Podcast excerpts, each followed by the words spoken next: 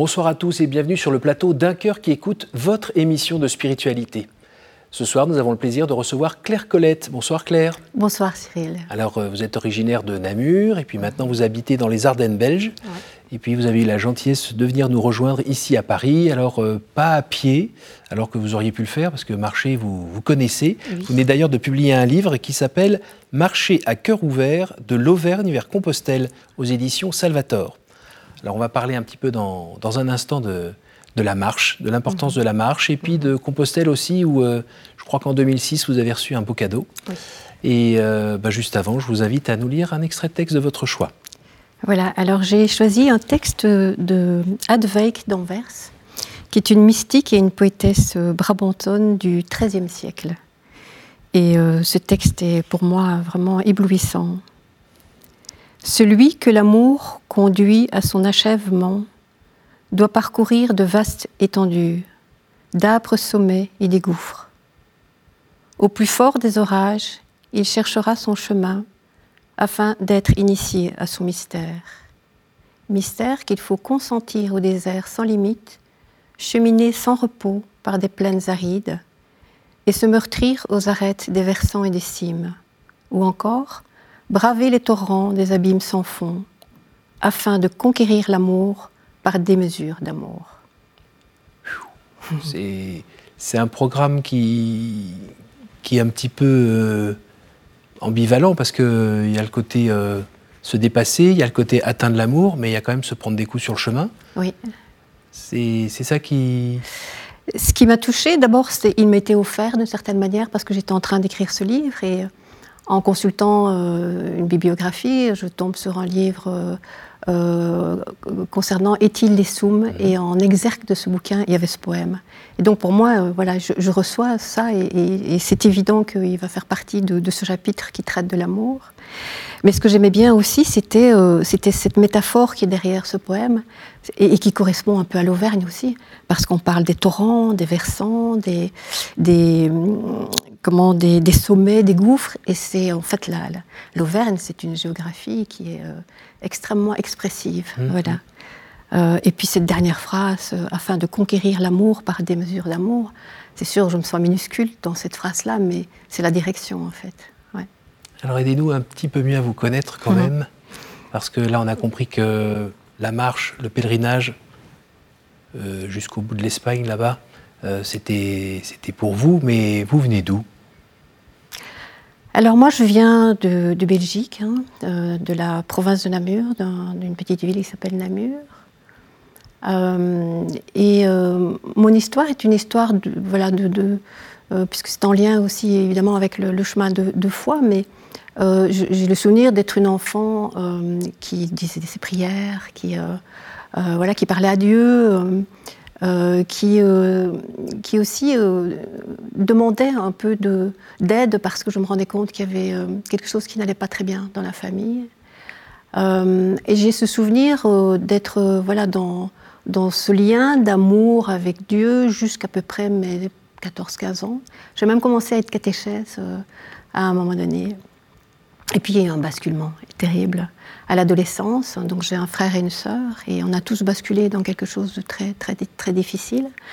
Et euh, j'ai essayé de réfléchir après, parce que sur le moment même, euh, voilà, on ne sait pas, on ne comprend pas. Euh, ce qu'il y avait, c'est quand même, c'est qu'il y avait une sorte d'incohérence entre le message d'amour du Christ, qui est mhm. aimez-vous, et qui la réalité. transmis par le milieu social oui, où voilà. Étiez. Donc mes parents sont chrétiens catholiques pratiquants, mais il y avait une incohérence dans ce qu'on vivait dans le réel. Euh, Votre père était un petit peu violent?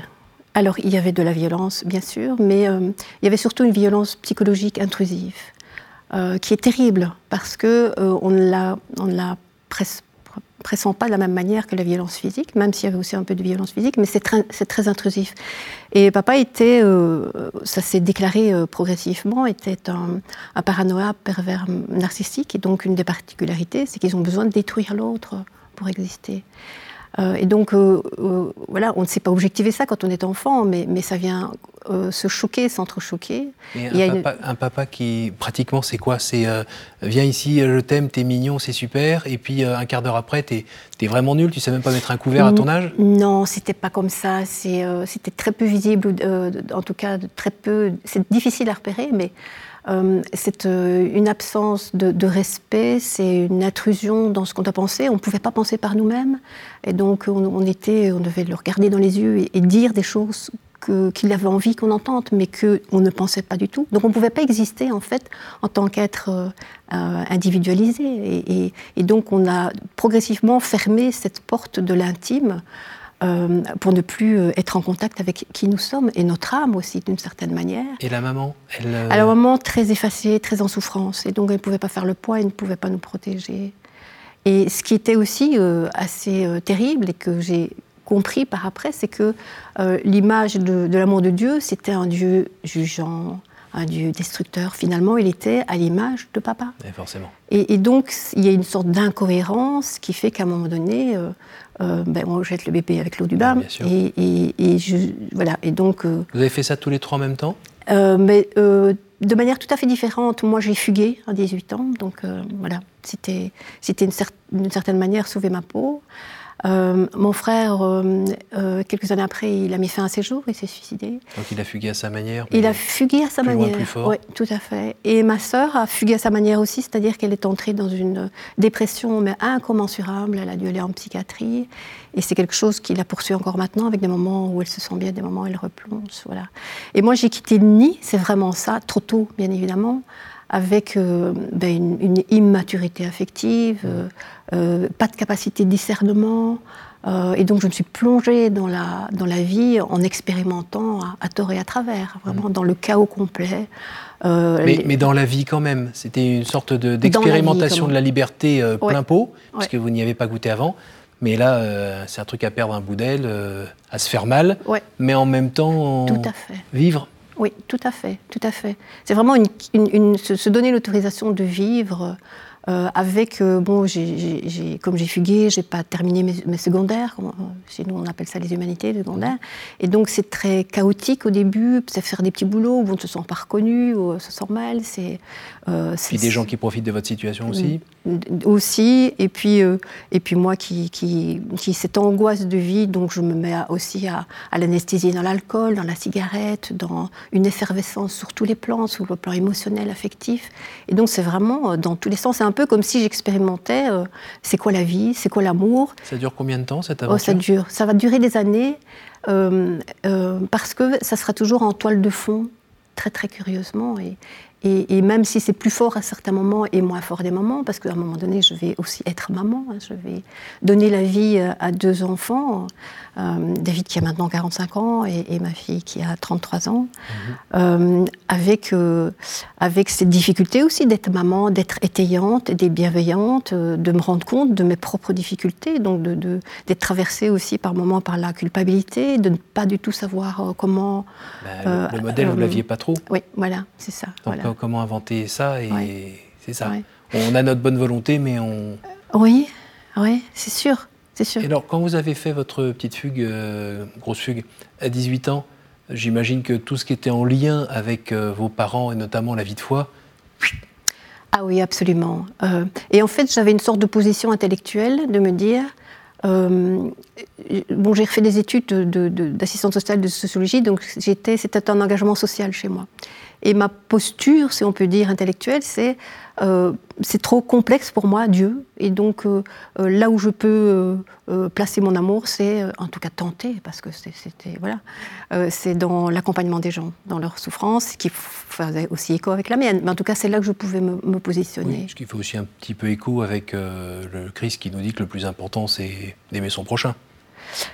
Certainement, certainement. Oui. Mais c'était pas ça la raison à l'époque, mais aujourd'hui, quand on le relit, on peut se dire qu'il y avait toujours ça qui était présent. C'est vrai qu'une relecture de vie après euh, donne sens. Euh, hmm. Et, je me dis même que les épreuves que j'ai traversées, je pense que les épreuves, elles sont initiatiques et je hmm. devais passer par là. Et, et, euh, et puis il y a eu ce, moment où j'ai vécu à du 200 à l'heure. Voilà. tous les blancs de ma vie étaient remplis Ça veut dire que je faisais plusieurs boulots en même temps. je rentrais chez moi, c'était la TV, c'était la radio, même au niveau sonore. quand j'avais des moments de, pause, ben, j'allais prendre un verre. Donc il y avait, voilà, tous les blancs. Il n'y avait pas un moment où je pouvais être à l'écoute de moi et de mon âme. Euh, ça a tenu tellement, mais à un moment donné, ça a capoté. Et donc, à 53 ans, je me réveille un jour, mais c'est vraiment ça. Et euh, ça me tombe dessus, c'est Mais Claire, tu n'as plus 20 ans, tu as 53 ans.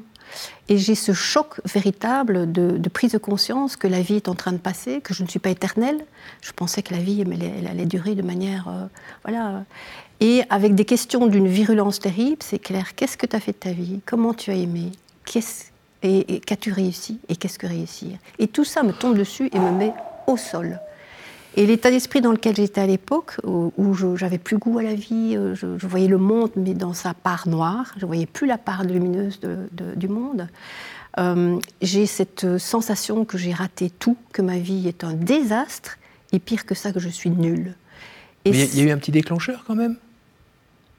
Qu'est-ce qui fait qu'à tout d'un coup, à 53 ans, un matin, vous réveillez comme ça? Je pense que j'ai reçu ça. Je sens que j'ai reçu ça, parce qu'il n'y a pas eu de déclencheur particulier. Tout d'un coup, une écaille retirée, une autre, et là. Oui, et là vraiment, euh, il était temps, parce qu'à 53 ans, j'ai quand même été dans une vie chaotique. Euh, voilà, euh, c'est énorme après le coup. Mhm.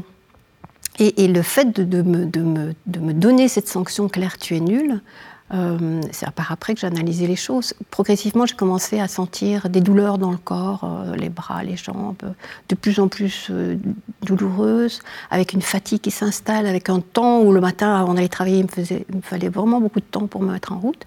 Et puis ça s'accélère tellement fort que je suis obligée, là je peux plus nier ce qui se passe et je dois aller voir un rhumatologue. Après toute une série d'examens, et voilà, il me donne le diagnostic, Madame Golette, voilà, vous souffrez de fibromyalgie, ça ne se soigne pas, ça évolue avec le temps, et la seule manière d'atténuer les douleurs, c'est un antidépresseur à dose infinitésimale. Alors pour moi, c'est juste pas possible. Déjà, j'ai raté ma vie, je suis nulle, maintenant je suis malade de manière... Euh, voilà.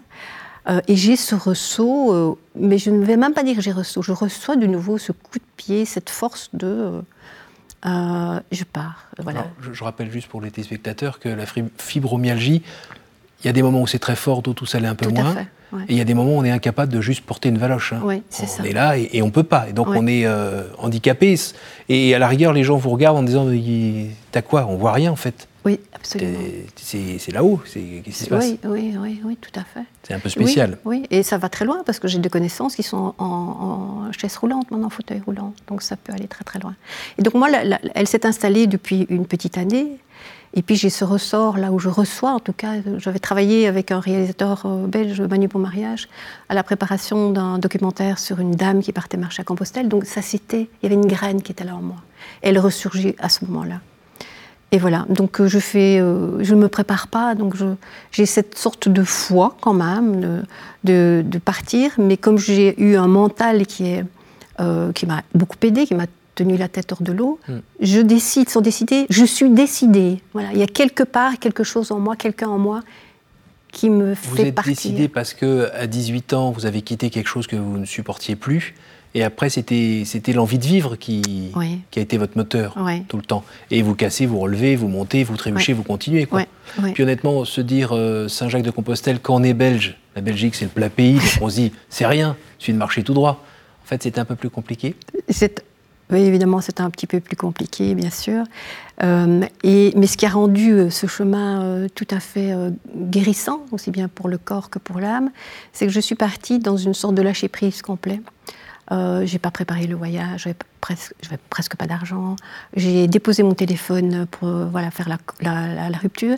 Et j'ai décidé de marcher. je partais le matin, je savais pas du tout où j'allais loger le soir. Et de me mettre en disposition du chemin, avec un grand C, et de voilà, c'est lui qui allait me guider. Euh. donc c'était une sorte de, de, reprise. Euh. je, je, je, je, lâche mon être et je me mets en disponibilité de quelque chose. Et les enfants ne sont pas demandé si vous aviez un, deux fils qui se touchaient un peu là-haut Ils n'ont pas eu un petit peu peur Non, ma, fille avait 18 ans, mon fils 30 ans, donc ils étaient déjà plus grands. Mmh. Et, euh, et je, pense qu'ils ont intuitivement compris que, que maman n'allait pas bien du tout et que voilà. et donc je suis partie comme ça pendant trois mois, donc c'est 2400 km depuis la Belgique. Et c'est un, un, long chemin hein, qui a fait l'objet d'un premier livre qui est La saveur du chemin, où j'ai retrouvé le goût de la vie à travers l'essence premier, avec l'odorat, avec voilà, tout ça. Et il, il s'est passé mais, énormément d'épreuves. Et tous les jours, j'avais un cadeau. Tous les jours, j'avais un cadeau.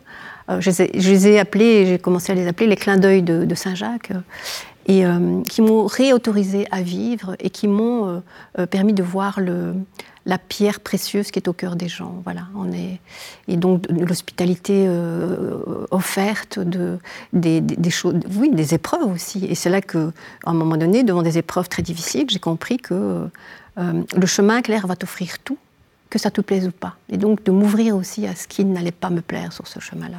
Est-ce qu'on peut dire que c'était euh, une parcelle de divin que vous aviez fini par repérer chez tout le monde? Oui, oui, tout à fait. Et, donc ça veut dire que ça a été un moment où vous avez pu, euh, à travers ce chemin, retrouver un peu le vrai Dieu?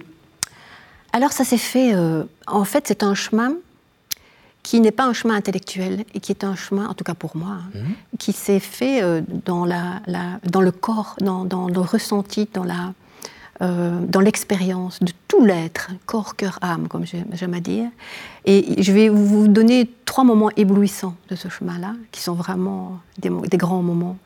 Euh, le premier moment, c'est je suis à peu près, j'ai marché depuis un mois et demi, et c'est le mois où que j'ai appelé l'ouverture du cœur. Et euh, petite parenthèse, il y a eu des moments où j'ai dû euh, ne plus voir mes parents pendant un certain temps, voire des années, voire de longs mois plutôt, parce que c'était trop douloureux. Mmh. Et donc, euh, peu de temps avant de partir, je les avais revus, et donc voilà. Et j'avais pas de téléphone, donc une fois par semaine, c'était encore l'époque glorieuse des cartes et des cabines, j'appelais ma fille, mon fils, des amis, mes parents. Et, et à un moment donné, donc j'appelle mes parents, j'ai mon papa au téléphone, et maman n'était pas très très bien. Et là, il y a une sorte d'amour inconditionnel qui me traverse, que j'ai jamais connu. Euh, et où euh, on va se dire qu'on s'aime, on ne s'est jamais dit qu'on s'aime.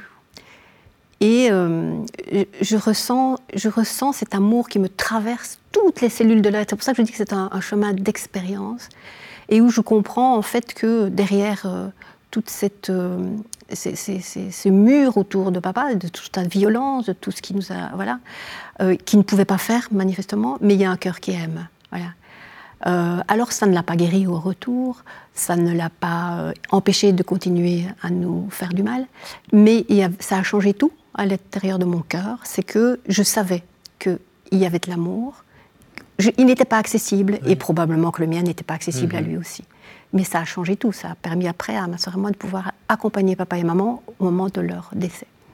Le deuxième moment éblouissant, c'est un moment euh, en Espagne. Là, euh, c'est, la troisième étape de ce chemin-là où je, pour moi, c'est l'éveil à la spiritualité. l'éveil à la vie d'abord hein, et à la spiritualité. Et là, je suis euh, aussi dans, je sais plus si c'est dans les monts Léon, mais en pleine montagne. Pour moi, la montagne, c'est vraiment mystique. Et dans cette montagne, je me sens mais dans une amplification complète de mon être, de nouveau, avec tout le corps qui vibre.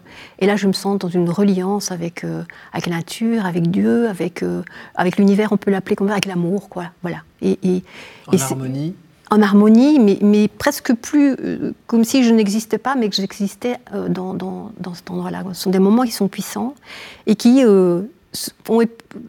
que je revis par moments aussi quand je suis en pleine nature. Voilà, pour moi, ma cathédrale, c'est la nature. Hein, c'est, et mon chemin d'amour et, de foi, c'est la marche aussi. Donc je dois passer par le corps, en fait. Je dois voilà, engranger tout ça. C'est bien, on est dans une religion incarnée, donc. Euh, oui. bien. Et le troisième moment éblouissant, c'est euh, au retour. Je vais dire bonjour à mes parents. Alors que j'étais quelqu'un qui, euh, depuis toujours, attendait qu'ils me demandent pardon je suis de nouveau traversée par quelque chose qui est différent. Et je vais leur demander pardon de les avoir abandonnés. C'est quelque chose que, que, je reçois et, euh, que je ne m'attendais pas. Mhm. J'étais dans autre chose et ça sort de moi. Voilà. Et, euh, voilà, on a pleuré, mais ça n'a de nouveau pas.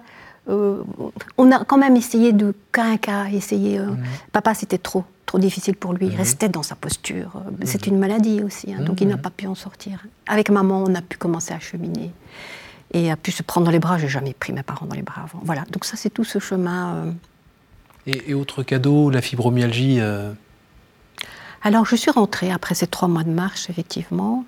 Et immédiatement, j'ai pu que mesurer les cadeaux, c'est-à-dire la fibromyalgie n'était plus agissante. Alors, j'ai la conviction que c'est pas moi qui me suis guérie, j'ai été guérie par ce chemin-là. Un autre cadeau, c'est euh, tout ce poids de. Parce qu'en en fait, dans, dans, ma famille, depuis des générations, il y a des suicides, de l'addiction, etc. Donc, je, nous portons euh, dans notre sac à dos générationnel, intergénérationnel, euh, euh, cette, cette, angoisse de vie, elle est partie. Et, et alors, je ne suis pas un Bouddha zen, bien sûr, mais ce qui ne m'appartenait pas a été déposé sur le chemin. ce qui m'a permis de ne plus du tout rentrer dans les addictions qui étaient les miennes, les addictions de l'hyper-travail, de l'hyper de fumer, j'ai fumé pendant 30 ans, mais vraiment beaucoup, de l'alcool, de, de, voilà, de, de, ces fêtes, je les appelais comme des carnavals. Pour moi, c'était mes carnavals, c'était des transgressions euh, qui, qui mhm. avaient. Voilà. Et puis j'ai commencé à mettre du temps euh, dans ma vie. Euh, moi qui ne supportais pas le silence, j'ai traversé le silence pendant ces trois mois-là. J'ai eu un, merveilleux chemin de silence et de solitude. On en a besoin en fait. Et après j'en ai besoin, ouais.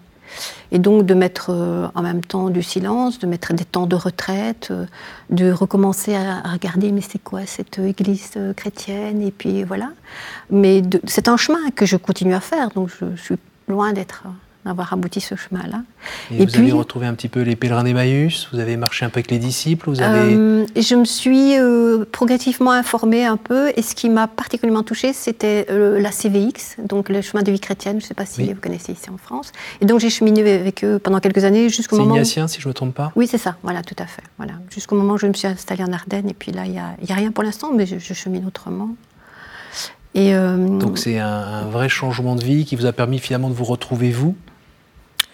De, me reconnecter à mon âme. Alors pourquoi je dis ça? C'est que j'ai l'impression que quand j'étais adolescente, où j'ai eu un basculement, j'ai perdu ce contact avec mon âme, c'est comme ça que je le nomme. Hein. Mm. Et je voudrais euh, vous raconter cette histoire qui est très courte, mais euh, qui a la puissance d'une métaphore, d'un conte initiatique. C'est un Belge, un sociologue belge qui s'appelle Luc de Heuge, qui était parti en Afrique euh, animer des conférences. Et puis, après l'avion, on doit traverser la forêt. Et par moments, euh, les, guides et les porteurs s'arrêtent un temps et puis redémarrent. Et il est intrigué, donc il leur demande Mais pourquoi vous vous arrêtez? Et les, porteurs eux-mêmes sont intrigués par la question. Ils disent Mais on attend notre âme.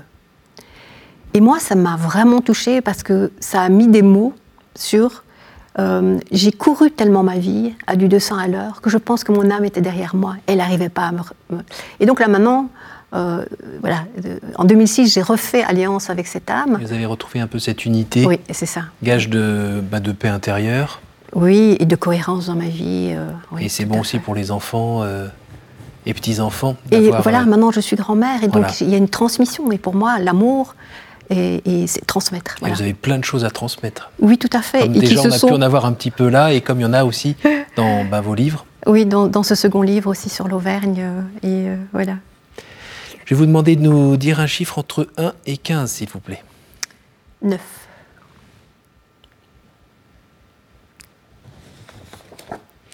Au jour du jugement, qu'aimeriez-vous que Dieu vous dise? Ah ouais. Euh, bah, que j'ai réussi à mettre un petit peu, à déposer un peu d'amour sur la terre, voilà. Entre 1 et 14 7.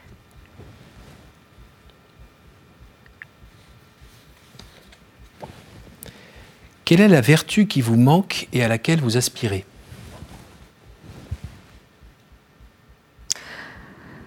Euh, Je pense que c'est euh, l'humilité.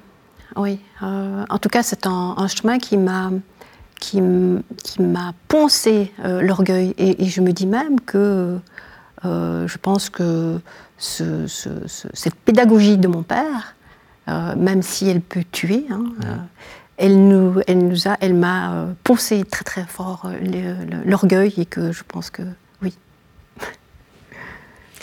Entre 1 et 13 Entre 3 et 13. 1 et 13, pardon 1 et 13, 8.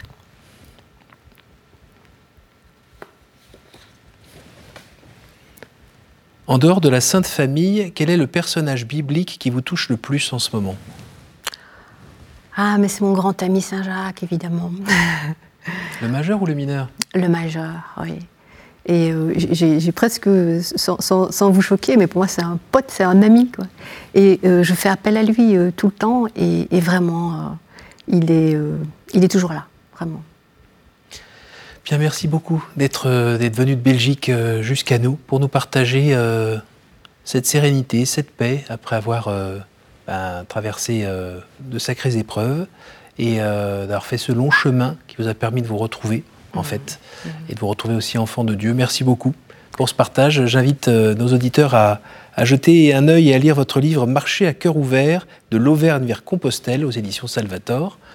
Merci à vous tous donc pour votre fidélité euh, d'avoir suivi cette, cette, émission, cette nouvelle édition. Je vous rappelle que vous pouvez revoir ces émissions sur notre site www.ktotv.com. Euh, merci à toute l'équipe qui a permis de réaliser cette émission et je vous donne rendez-vous la semaine prochaine.